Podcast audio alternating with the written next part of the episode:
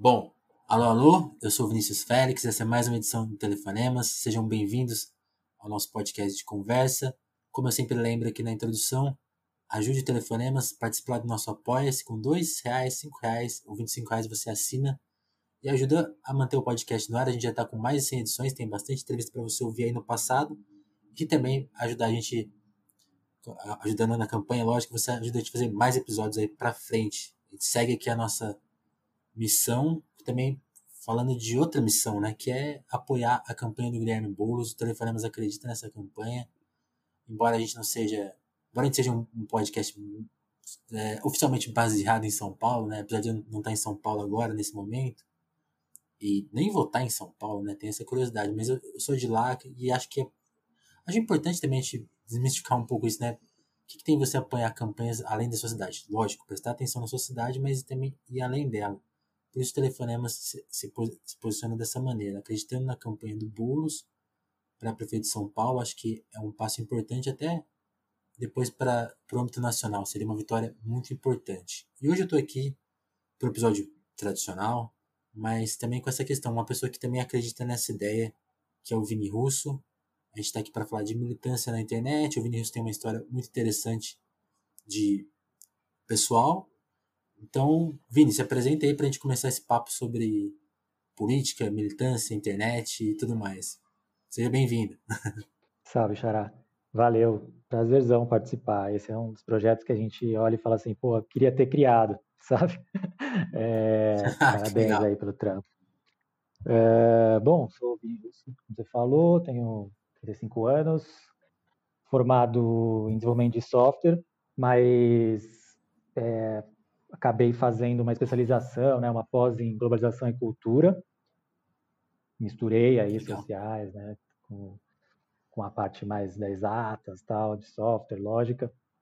E ah, cara, tive uma trajetória assim, setor privado no começo, né? Comecei a trabalhar cedinho, 13, 14 anos, como boy.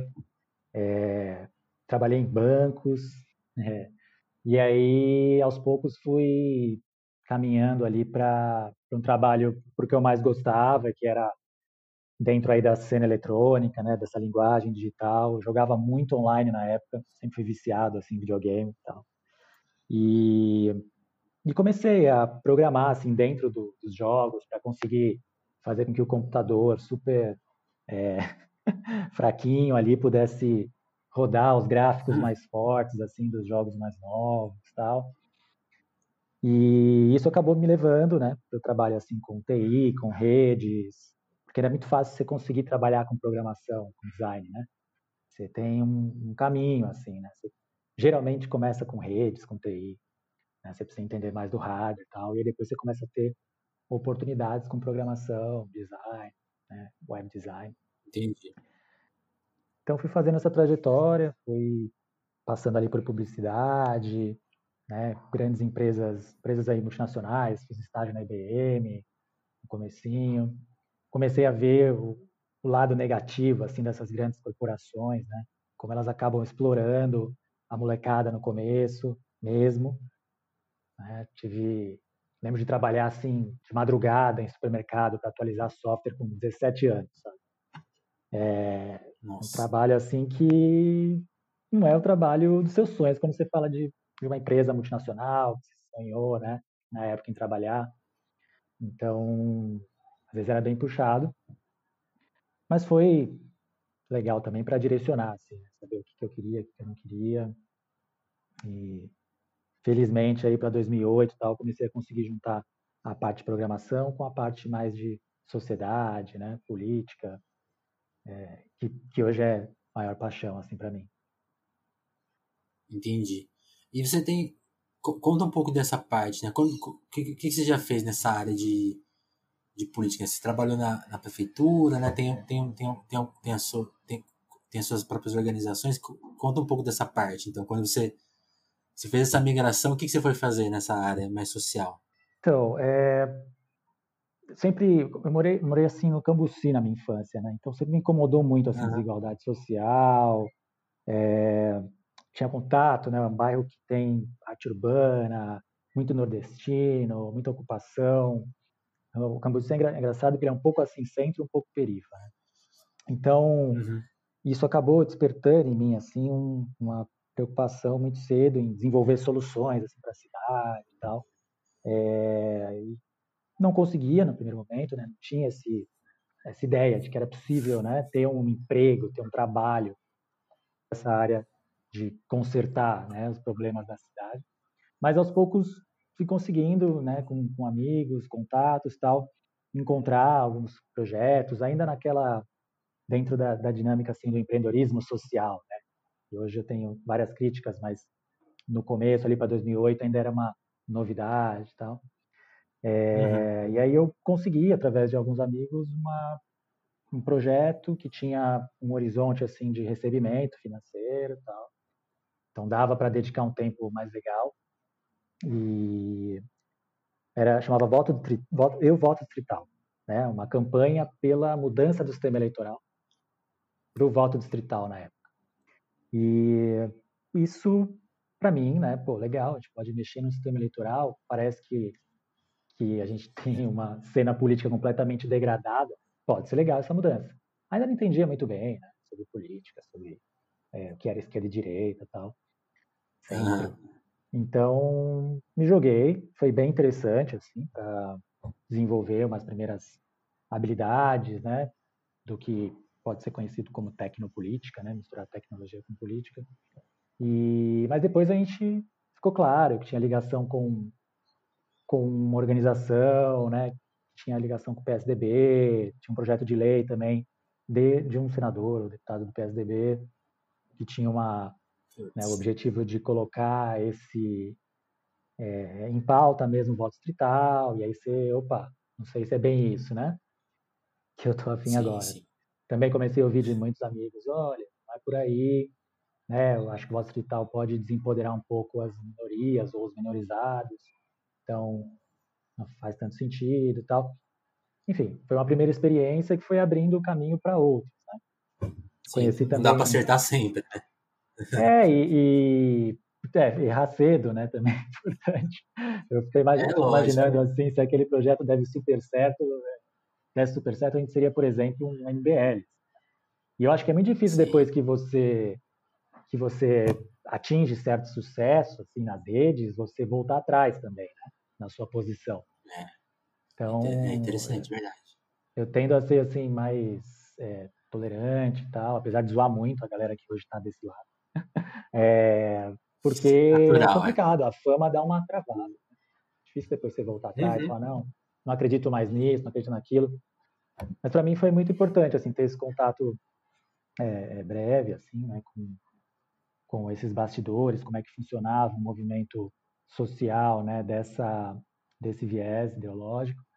E, e fico muito feliz de ter, na época, contatos que me orientaram, assim, no caminho. acabei é, me envolvendo muito com o pessoal da Casa da Cultura Digital, né, todo o movimento que teve é, ligado, assim, o paralelo ao, ao, Ministério da Cultura do Gil, né, na, na, na gestão Lula. A gente teve, um, um, na época, uma corrente assim muito forte de software livre, cultura digital, e isso foi fazendo meus olhos assim brilhar e levando para outro lado. Né? Um trabalho com política que tinha muito mais a ver com o que eu acreditava, com o que eu via né, no meu bairro, com o que eu via também na, na internet, no uso da internet. Né? Uhum. Lembro, lembro de uma, uma coisa que marcou muito, foi quando... É, quantos anos você tem? 30. 30.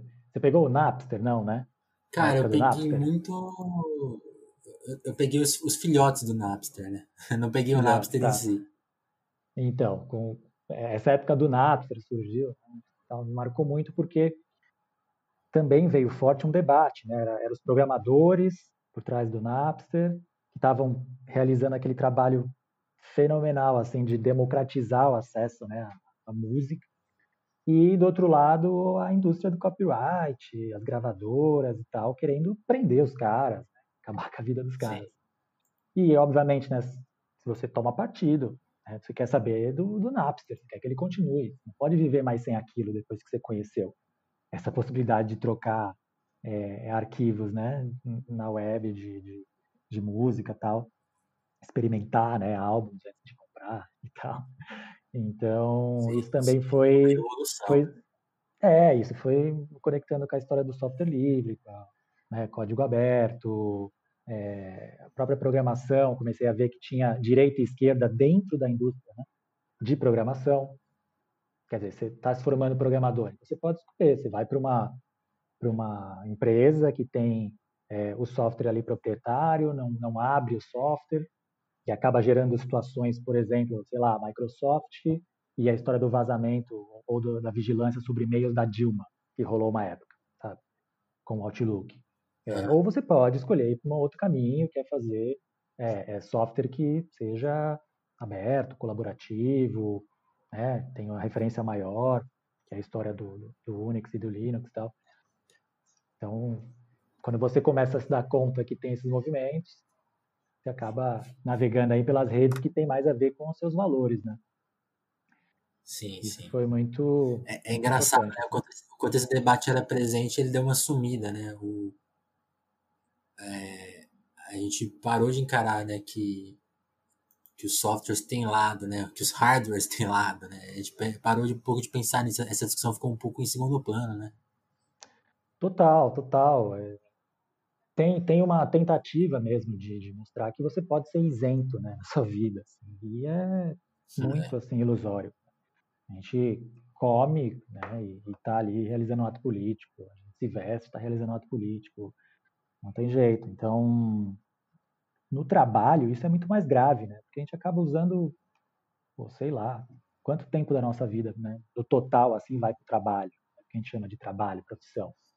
Demais. grande demais. parte de, do, do, dia aí, a maioria do, do dia você está se dedicando a isso. Então, é importante a gente se dar conta do quanto o que a gente chama de capitalismo, tal, o sistema, não é, na verdade, o nosso comportamento no dia a dia.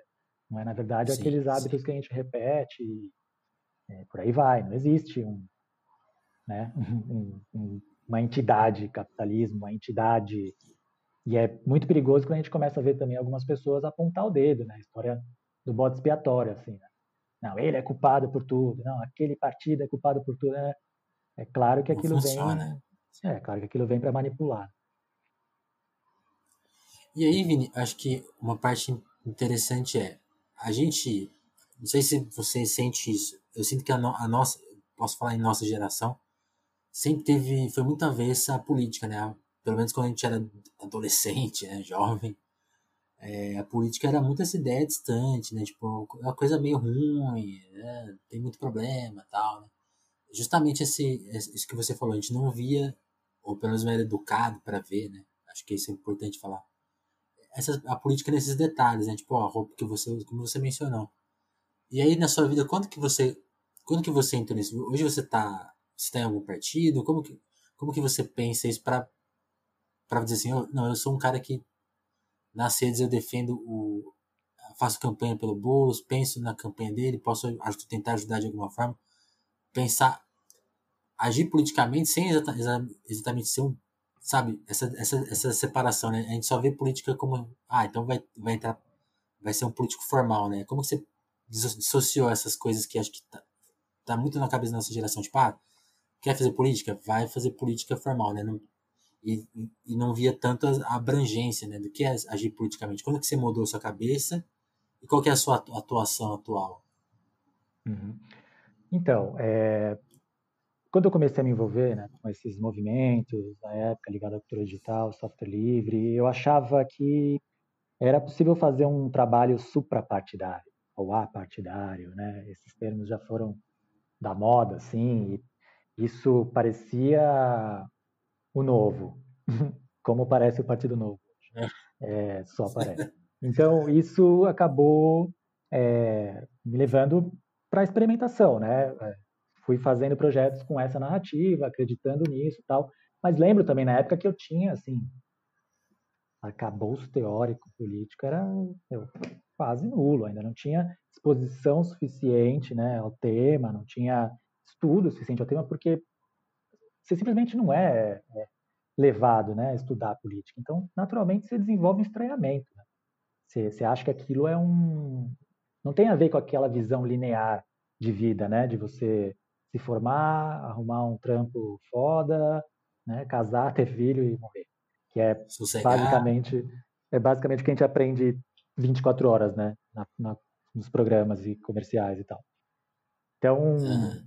isso é, acaba gerando estranhamento. Eu comecei participando desse movimento, tava vendo que tinha muita gente filiada e que eram pessoas porra, legais pra caramba, que me ensinavam coisas pra caramba. Né? Comecei a, a conhecer algumas figuras da política e tal, para além do que eles eram na imprensa. Isso é muito importante também. Né? Tô falando Sim, da grande mídia. Né? Ajuda né? a cabeça. É, é. E o próprio trabalho, quando você começa a ter coragem de sair desse, desse caminho mais tradicional, né? O próprio trabalho, os projetos, os eventos que você vai, as cervejas que você toma, né? Depois desses eventos, que, que acaba sendo a grande, a grande formação política mesmo, é você tomar uma cerveja com a galera e ter uma conversa não protocolar, assim, não restringida por condições assim de um evento, de uma palestra e tal. Essa parte é a mais valiosa. É onde você pega uma dica de um livro legal, é onde você pega é, dica de um filme, é onde você vê que o cara, sei lá, o ministro da cultura tá falando como é que você é, acerta o alvo ao fazer xixi na privada. tipo umas histórias assim. É, coisas que você nunca vai imaginar. É, como é que você não faz respingar xixi fora da privada, como ministro da cultura? Esse tipo de conversa não vai ter nenhuma situação. Então você começa a ver que as pessoas são meu, pessoas normais e não tem reais. aquela demonização, é, pessoas reais e, enfim, não, não perde todo aquele né, aquela, aquele ranço, você vai começando a se interessar e, e vai criando um estranhamento, na verdade, por pessoas que estranham política. Como é que essa pessoa ainda não se deu conta né, de, de tudo isso? É, mas é claro que é, tive é, esses contatos assim foram, um privilégio assim, para mim para eu conseguir realizar esses projetos, né? A nossa rede salva realmente para conseguir fluir. É muito importante para quem está começando começar a fazer né, essa rede funcionar, perguntar, conversar sobre isso, sabe? Pedir ajuda, é, se desconstruir mesmo, sair dessa visão de ser bem sucedido, tal, já já está em tal ponto da carreira, é um profissional, sei lá, já tem tal e tal graduação, sabe? É, para mim, uhum.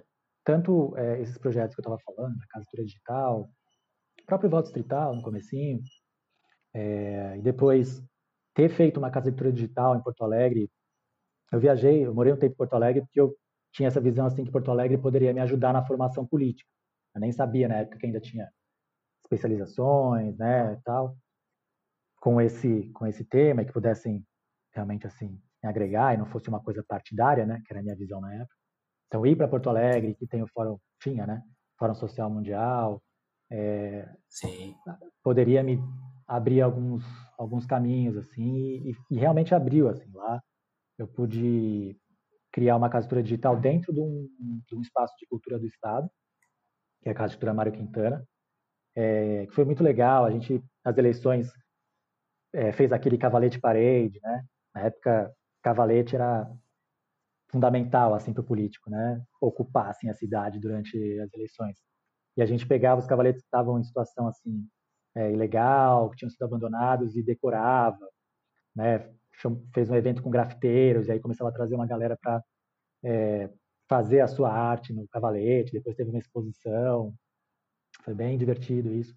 Enfim, a gente começa, quando chega na política também, a dar o nosso toque, né? Acho que isso é muito importante também, como é, não é só criticar a política, o político e tal, é, beleza, se eu não gosto daquilo, eu vou lá e faço a minha contribuição, mudo aquilo, né? E, e, isso a gente começou a experimentar na prática e ver que tá, a política podia ser um negócio muito mais legal. Né? Não precisava ser aquele negócio boomer, porque só tem boomer praticamente, né? Na, na posição assim, gestor e tal. E, e aí esse projeto acabou chamando atenção, esses projetos, né? Então, alguns vereadores começaram a entrar em contato. Aí pude fazer também uma campanha lá para vereador, que era ele queria reciclar a política, né?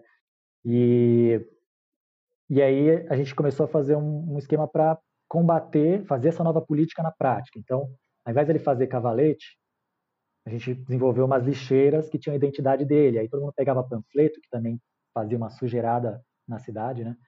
Pegava o panfleto e jogava na lixeira que tinha a identidade do cara. Então você já estava dando a mensagem, né? Dentro assim da, da campanha. É, fez uns panfletos com papel semente, enfim, super na experimentação, né? É que foi possível ver né, essa nova política acontecendo. E isso, assim, é, é, cada experiência vai levando a uma outra, né? É muito legal você trabalhar num gabinete também para você entender como fazer né, uma nova política, por que, que a nova política não acontece tão facilmente, né? por que, que é, a coisa é tão travada, né? entender legislação, entender a burocracia que você atravessa quando está nessa posição. E, e, claro, a partir disso também você começa a ter um contato com partidos muito mais próximos. Né? E, e, começa a ver sentido, assim, porque a gente tem uma visão, acho que leiga, que é ah, o partido é como se fosse uma seita que as pessoas não pensam, apenas estão ali com, com aquela visão particular e não trocam com ninguém. Não é assim.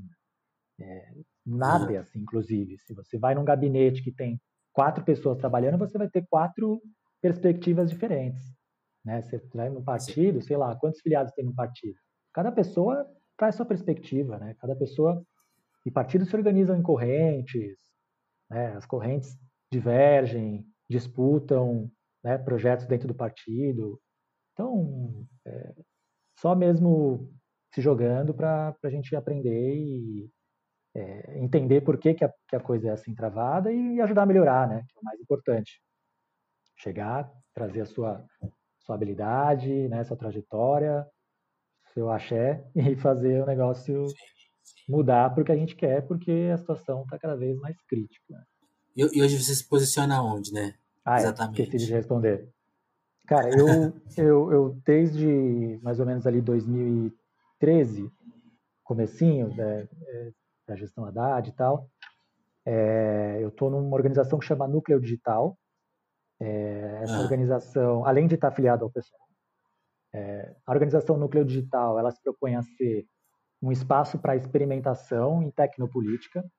Então, a gente fica alerta a oportunidades, a brechas na política para hackeá-la, no bom sentido, né? porque há um sentido péssimo em hacking aí que não confere e a partir dessas oportunidades mobiliza talentos, pessoas, é, a, enfim, atacar aquela, né, aquela vulnerabilidade. Só que eu não estou falando de invasão. Estou falando, por exemplo, o que a gente fez na gestão Haddad, que é uh, é necessário fazer um site para o plano diretor de São Paulo. Beleza. Essa era a demanda que tinha na gestão Haddad. A gente chega, vê como pode atender isso, no meu nessa situação do Haddad, a maneira possível era eu entrar, né, eu ser um, um contratado com um, cargo, né, de, é, de confiança, que é esse espaço para profissionais, digamos assim, mais técnicos, quando chegam né, na gestão pública. E foi pô, valiosíssimo assim poder participar da gestão que eu já admirava, né? O Haddad entrou com todo aquele aquele mote assim, né, de inovação, setor público e tal. É, e eu pude, aos poucos, com uma equipe também incrível que eu encontrei lá na Secretaria de Desenvolvimento Urbano, na época, fazer uma experimentação, criar um site, né, e, e esse site já sem software livre, já ter um, uma pegada de CMS, que é um sistema gerenciador de conteúdo, é o WordPress que eu estou falando. Tá? E aí isso permitir ele se desdobrar em várias outras né, ferramentas. A gente já tinha também uma experiência prévia de ver várias ferramentas serem desenvolvidas em WordPress para a modernização da lei do direito autoral, para o marco civil da internet, etc. Então, tudo, essa espécie de corrente né, de, de, de cultura digital acaba alimentando né, uma, um projeto de fazer o Plano Diretor de São Paulo, Uhum. E é um processo mega complexo. E isso foi fluindo, a gente conseguiu encaixar as ferramentas certas tal. Aos poucos, né, os gestores começaram a ver o, o valor né, de ter essas é, habilidades ali digitais e técnicas também dentro da, da gestão e foi surgindo esse núcleo, né, essa, é, essa rede dentro da gestão com mais corpo e tal. Então, eu continuei desde então é, na núcleo digital, de olho nessas brechas e criando soluções. A gente já fez bastante ferramenta na gestão Haddad, que foi plano diretor, programa de metas, é, enfim, várias secretarias depois foram atendidas. Depois, a rede de sustentabilidade queria fazer um projeto também que era uma plataforma do partido, né? ela estava se constituindo como partido naquela época e, e convidou também para pensar junto, desenvolver. Né? A gente fez a plataforma da sustentabilidade e é, daí para frente pô, teve muita coisa assim. Eu vou lembrar de dos principais assim que é, além da, da DAD, da rede, teve experiências como Aliança pela Água, que né, na crise hídrica em São Paulo foi muito importante, né? A gente fez o site, enfim, ajudou nessa parte digital. É, mais recentemente tem um plano de modernização para a OAB de São Paulo, teve o um mapa da saúde do Ceará, que pô, vem bem, bem antes da pandemia, assim, que era um monitor de quais as vagas na UTI, quantos profissionais tem por cidade e tal.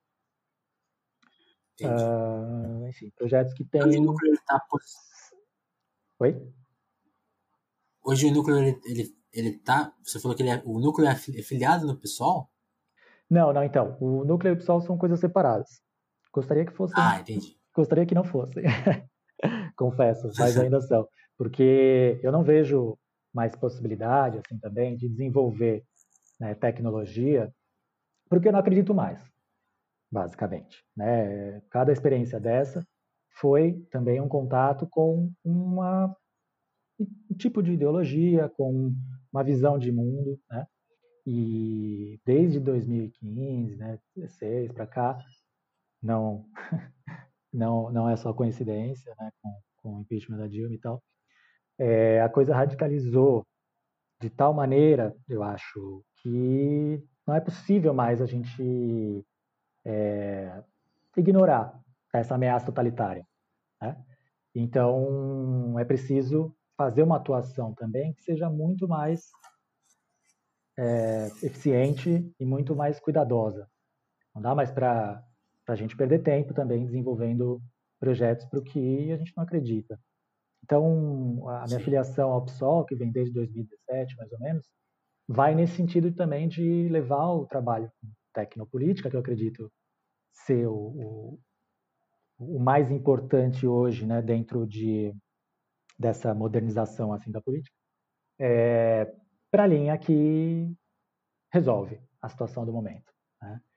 É, não tem como também, né, quando você vai se desenvolvendo dentro da política, é, ignorar assim que essa parte da, da esquerda, que defende o socialismo, né, ou mesmo o comunismo, ela está muito mais avançada né, em conhecimento sobre a sociedade. Então, esse tipo de, de, de, atuação com tecnologia e com a política hoje vai nesse sentido de ajudar o socialismo, então ajudar o PSOL. É, é, é muito difícil conseguir ajudar, é, levar a tecnologia para outras para outras missões aí que não a do socialismo, né? E especialmente, né, o socialismo aí com, com liberdade, com sustentabilidade. É... Eu acredito também no comunismo, mas é, é mais difícil da gente realizar no momento, tá um pouco distante. Sim, sim. Não entendi o que você quis dizer. É, é, é talvez colocar essas. Obviamente você tem os seus ideais, mas é colocar a sua prática a serviço do que você acredita no momento, né? E também do que é possível no momento, né? Porque aí a minha próxima pergunta é justamente nesse sentido, sim. A gente, eu tô aqui, por exemplo, por exemplo me posicionando. Eu não fiz esse disclaimer no começo, né? Mas eu não faço parte do partido, não faço parte da campanha oficialmente, não tenho nenhuma ligação com, as pessoas da campanha, mas tenho esse desejo de manifestar o apoio, né? E que, que aliás, é uma, é uma é engraçada essa, essa fronteira, né? As pessoas estabelecer essa uma fronteira que parece que você não tem nenhum direito de apoiar politicamente as pessoas, né? E que é um, é um jeito de despolitizar o debate, né? Mas, enfim, é, é outra questão. É. Mas falando da, da aí, aí, voltando para a questão prática que eu queria te perguntar. Você falou, né, da, da, de pôr a tecnologia a serviço do que você acredita agora. Falando das eleições de 2020, por exemplo, fácil que a gente viu em 2018, o que, que você acha que tem que ser feito? O que, que pode ser feito? O que, que as pessoas podem começar a agir hoje? Ou o que, que, que você está vendo de legal na campanha sendo feito? Queria que você desse um pouco de perspectiva. Ou a gente está meio sem perspectiva por conta do tudo que a gente viu em 2018, por exemplo. Queria que você fizesse uma análise assim do justamente do papel da tecnologia nas, nas eleições hoje. Tá. É, bom, acho que eu estou muito otimista essa eleição. Eu sou otimista no geral, mas especialmente nessa, estou bem otimista. É, a principal crítica, assim, né, que ficou da eleição é que pô, precisa voltar para a base e tal, e o Boulos tem isso de sobra, né? A gente está vendo esse trabalho de base aí sendo feito pelo cara e, enfim, pelo movimento que participa, que é o movimento né, dos trabalhadores sem teto e o próprio partido Sim. também, né, o PSOL, já com esse contato super intenso com, com a tal base é, há muito tempo. Então, isso dá um otimismo grande no começo, assim. É, essa desde acho que desde 2018, mais até, né, a gente vê um uso da, da, da direita muito forte de, de, tecnologia e também a constatação de que as tecnologias que a gente usa são de direita, né? Isso é, é uma, acho que é um fator assim também muito importante que parece, né, finalmente a gente está conseguindo conversar em larga escala com a ajuda também das plataformas, né, desse debate sobre as plataformas cooperativas, né, a exploração das plataformas corporativas, né, e privadas de entregadores, por exemplo. Então a gente começa, claro, documentários também sobre sobre isso, né, privacidade hackeada, o dilema das redes, enfim, estão mais em pauta no momento, né? Eles acabam Sim. para esse ambiente que a gente vive que é nocivo e para as ferramentas que hoje estão né, à nossa disposição, elas não são isentas, né? elas não são elas não são imparciais, elas estão realmente orientando nossa vida para um caminho ali de competição, enfim, de estrago. Então, eu acho que ter essa essa noção hoje ajuda também a gente no processo eleitoral, porque ela foi muito subestimada nas últimas eleições. Né? Eu trabalhei no front ali na, no segundo turno como voluntário da, da campanha do, do Haddad, né? ela contra o Bolsonaro, e vi de perto né, toda a, a, força ali, força artificial, né? no WhatsApp do, do Bolsonaro, é, combatemos isso né, de frente, criamos soluções contra isso também, né? Infelizmente, teve vários outros elementos que não permitiram que a gente superasse eles, né, no digital. É, por exemplo, disparos ilegais, por exemplo, discurso de, de ódio enfim, manipulação em larga escala. Mas é, acredito que hoje a gente está mais preparado para esse combate digital. É, e acredito também assim que finalmente, né, como a gente teve na, já na talvez uma amostra assim na, nas eleições onde o Haddad venceu em São Paulo, a juventude também está muito mais é, esclarecida sobre política, né? A gente vem num movimento ali desde 2012 muito forte, né, de aprendizado político assim, né, na sociedade como um todo. Então eu acho que a gente tende tende a, a, a conseguir entender melhor essa, esse jogo da, durante as eleições e fazer né, uma escolha mais sensata. Acredito que né, a gente consiga, com todos esses elementos, fazer um, né, mais votos aí em São Paulo dentro dessa, dessa linha da, da esquerda, que alguns chamam esquerda radical e que para a gente é simplesmente esquerda, porque o trabalho da centro-esquerda não é esquerda. Né? O trabalho do PT é um trabalho que muitas vezes fica ali entre centro e esquerda. Agora, em algumas cidades, a gente está vendo aliança PT-PSL, né? Então você fala, pô, isso aí já é centro-direita, direita, o que, que é isso, né? Não sei. Então, A ideia é realmente trazer um esclarecimento maior de que uh, é o socialismo que pode solucionar esse apocalipse neoliberal. Né? Então, tem um otimismo, temos ferramentas, temos mais gente parecida, ao mesmo tempo, as redes ainda têm, essas redes né, digitais corporativas, privadas, tal, é, ainda não solucionaram todas as suas falhas. Então, ainda há muitas brechas que a direita pode, pode explorar. A gente não teve o avanço legislativo necessário, a gente não teve o constrangimento a essas, essas empresas necessário também. Né? É, a gente vê Mark Zuckerberg indo para tal e tal né, comissão e tudo mais, mas na prática ah, muda pouco. Na prática mudou mudou um selinho no WhatsApp que avisa que a mensagem está encaminhada muitas vezes. Tá? É, podia ser muito mais radical essa mudança e a gente sabe por que também que ela não não acontece, né?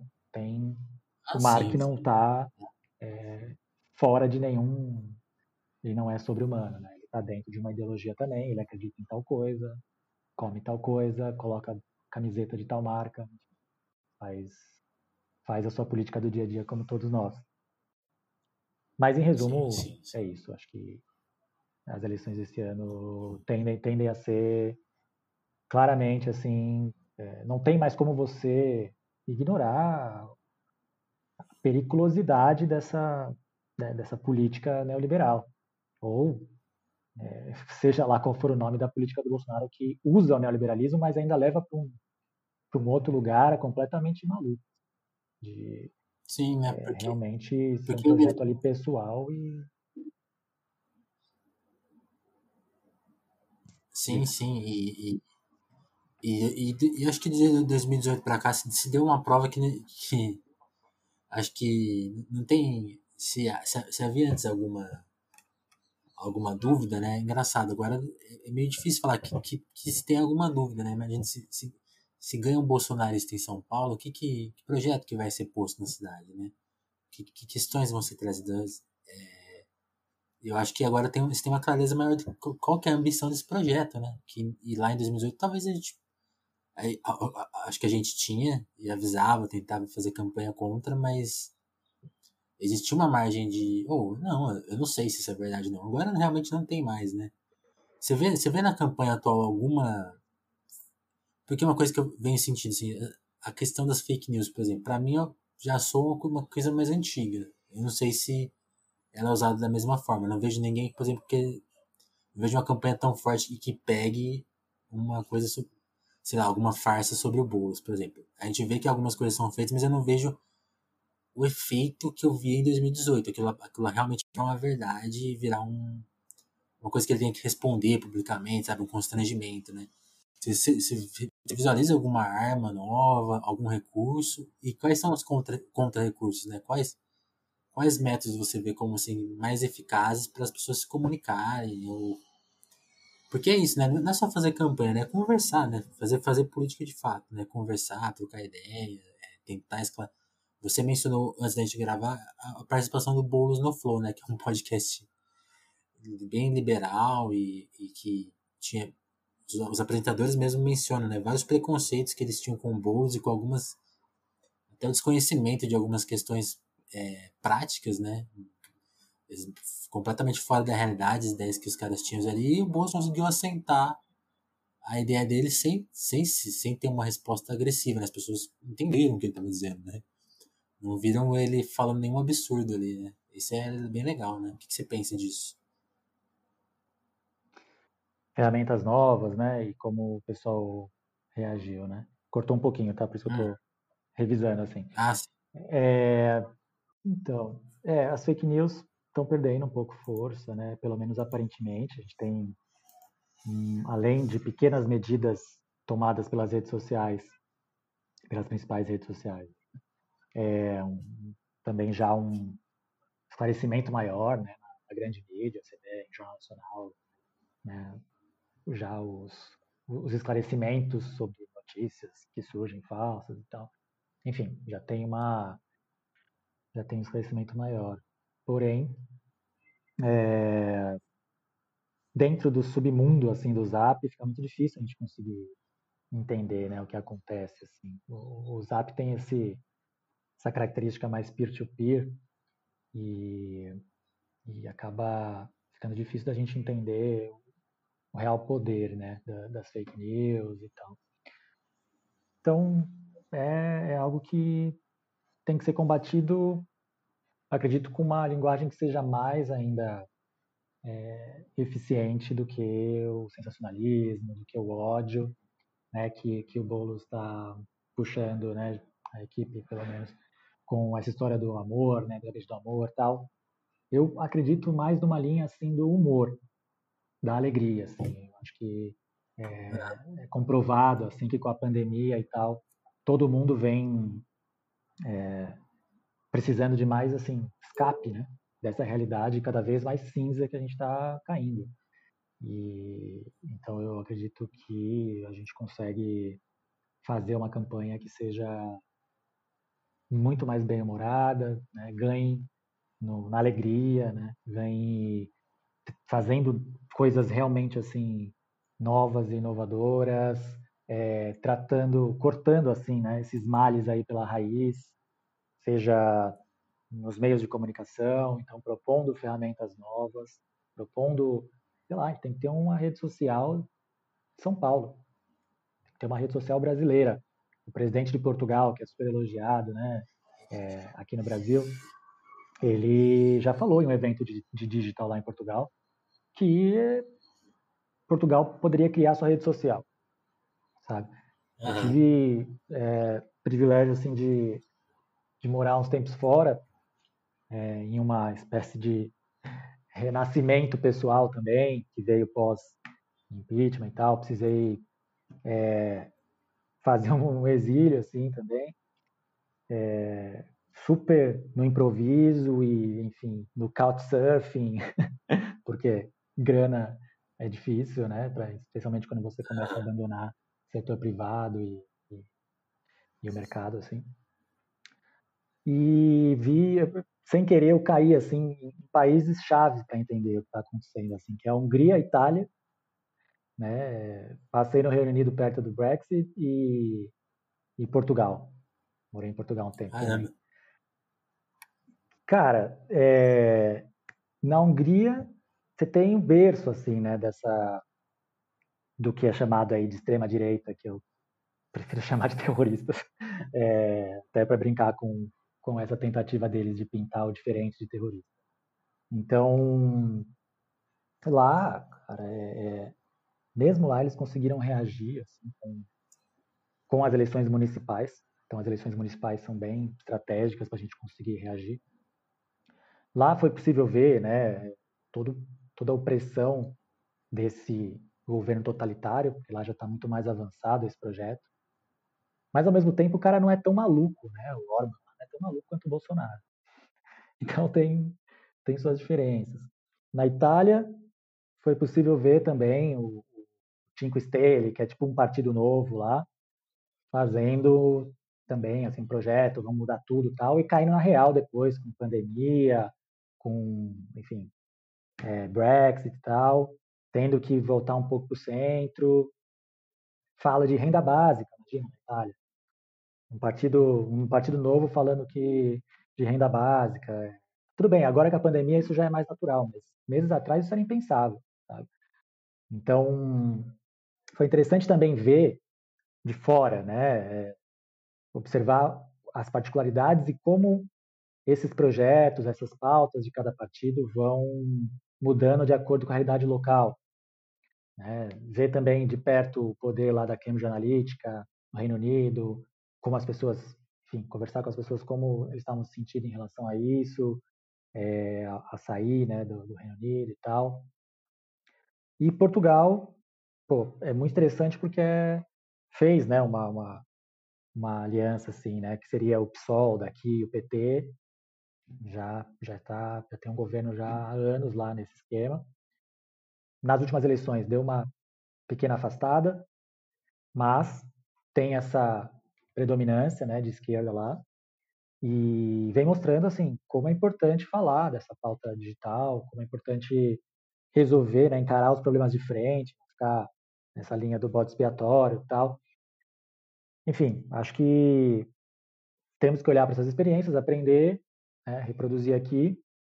Veja um trabalho agora na campanha, voltando. Né. Agora na campanha, legal, assim, temos a base, o digital está sendo priorizado, a gente está indo numa linha mais de redes sociais do que site, do que né, uma, uma coisa mais web, que para mim não tem mais a ver com o momento. E eu mesmo tenho provocado, assim, é, e claro, está sendo muito legal, porque a equipe também está nessa pegada de humor e tal. Tenho provocado uma coisa de memes, umas brincadeiras com figurinhas e tal, tentando levar a campanha ainda mais para a pegada do humor, né? É, e isso é importante que liga com o que a gente falou no começo. Né? O jeito da gente transformar a campanha no que a gente quer é se envolvendo. Não tem outro jeito.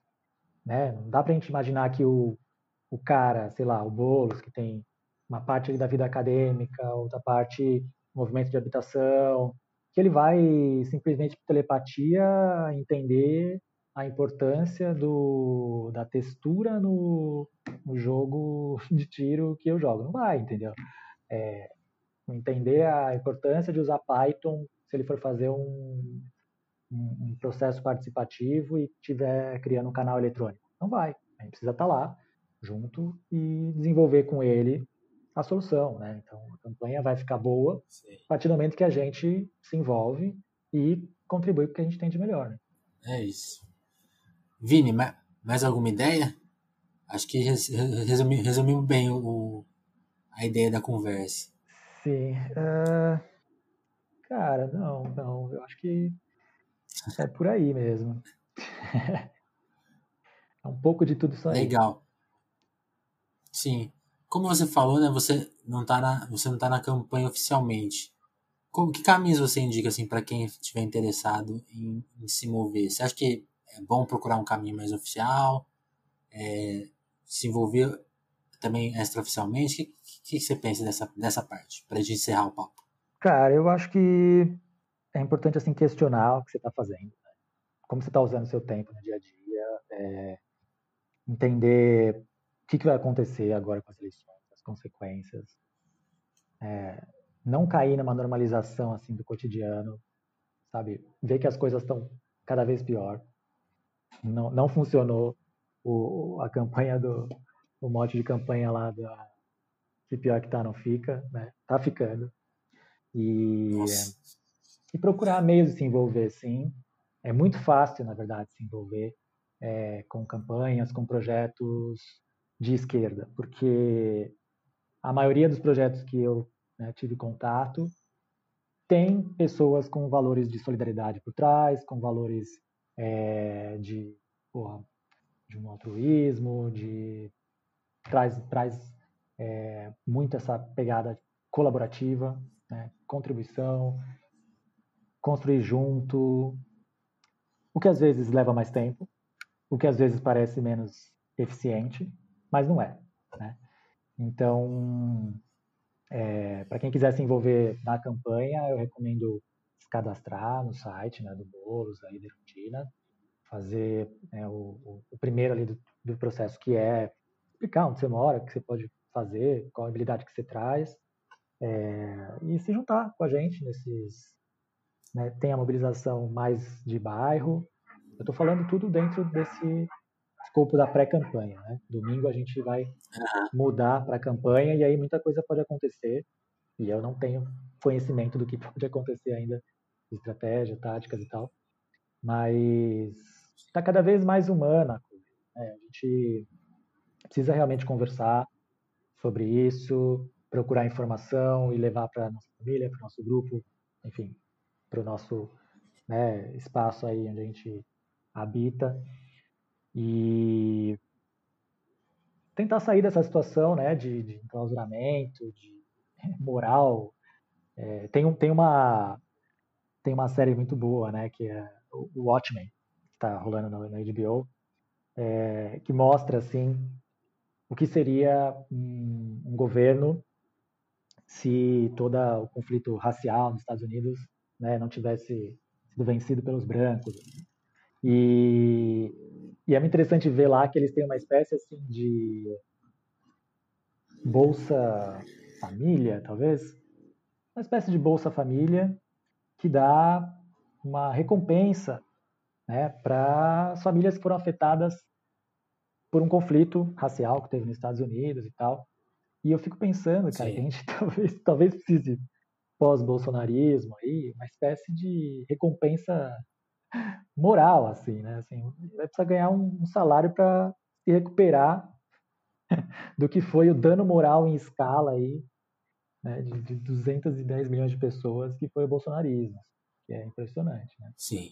Então, acho que em breve a gente vai se dar conta de quão grave foi a situação, né, de, de quão criminosa é né, a situação e, uhum. e, e, vamos sair disso de uma maneira ou outra aí uma, uma perspectiva bem melhor. É, então, a recomendação é fazer o que você pode. Dentro da gestão Haddad, a gente brincava que, tinha, que o lema era assim, fazendo o que dá do jeito que dá, por causa de toda a burocracia né, que, que a gente acaba enfrentando e tal. E eu acho que é isso, cara. A gente tem que. Feito é melhor que perfeito, né? A gente tem que ir fazendo o que, que a gente consegue mesmo para combater né, toda essa toda essa força que vem né, do neoliberalismo através de das grandes fortunas, através de pessoas que nunca precisaram lavar o próprio banheiro, através de pessoas que não têm uma visão né, que é compatível com a vida em sociedade. Então, sim, é por aí. Sim. É isso, Vini. Te agradecer pelo tempo, pelo papo. E a gente vai conversando aí. Foi bom te apresentar para o pessoal, apresentar até também essa postura, acho importante. Acho que uma coisa que eu fico me culpando assim em 2018 era, era não ter falado mais. A gente falou bastante, mas eu sinto que mesmo é, não falou o suficiente, né? Não foi tão claro o suficiente. Acho que eu fico, eu fico com esse certo, um certo remorso, assim. Então acho bom não repetir pelo menos esse erro. Valeu, Vini, pelo papo, pelo tempo. Mais uma vez, brigadão, hein? Valeu você, cara. Valeu você. É um prazer, assim, falar um pouco disso também. A gente tem, infelizmente, hoje poucos espaços, né? Ainda de Sim. conversa nesse, nesse nível, assim. Então, foi um prazerzão. Parabéns pelo teu trampo. Valeu, meu, meu amigo. Abraço. Abração, tchau, tchau.